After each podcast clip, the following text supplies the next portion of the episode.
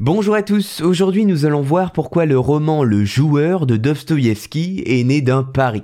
Nous parlons ici d'un écrivain qui exerce une grande influence sur la littérature mondiale. Fyodor Dostoïevski, c'est en effet un écrivain russe célèbre pour ses romans et ses nouvelles, entre autres Crimes et Châtiments ou encore Les Frères Karamazov. Ses écrits ont souvent exploré les thèmes de la religion, de la morale et de la psychologie humaine et ont été largement appréciés pour leur profondeur et leur complexité. Parmi son œuvre riche se trouve le roman Le Joueur, publié en 1866. Il raconte l'histoire d'un jeune officier russe qui est accro au jeu et qui se retrouve impliqué dans une série de mésaventures à cause de sa dépendance. Eh bien, figurez-vous que Dostoïevski était lui aussi atteint par le démon du jeu. Par ailleurs, il perdait donc beaucoup d'argent en jouant, et cela à de nombreuses reprises. Au moment où il écrit Le Joueur, il est alors dans une situation délicate. Sa femme vient de mourir il y a peu, tout comme son frère dont il entretient son épouse et ses enfants. Cette phase inconfortable financièrement l'oblige à signer un contrat avec son éditeur. Alors même qu'il est en train d'écrire Crime et Châtiment, il s'engage alors pour un autre roman qui devra paraître dans un délai très court sans quoi il perdrait ses droits sur dix longues années. Le contrat est fou, mais Dostoïevski a besoin d'argent.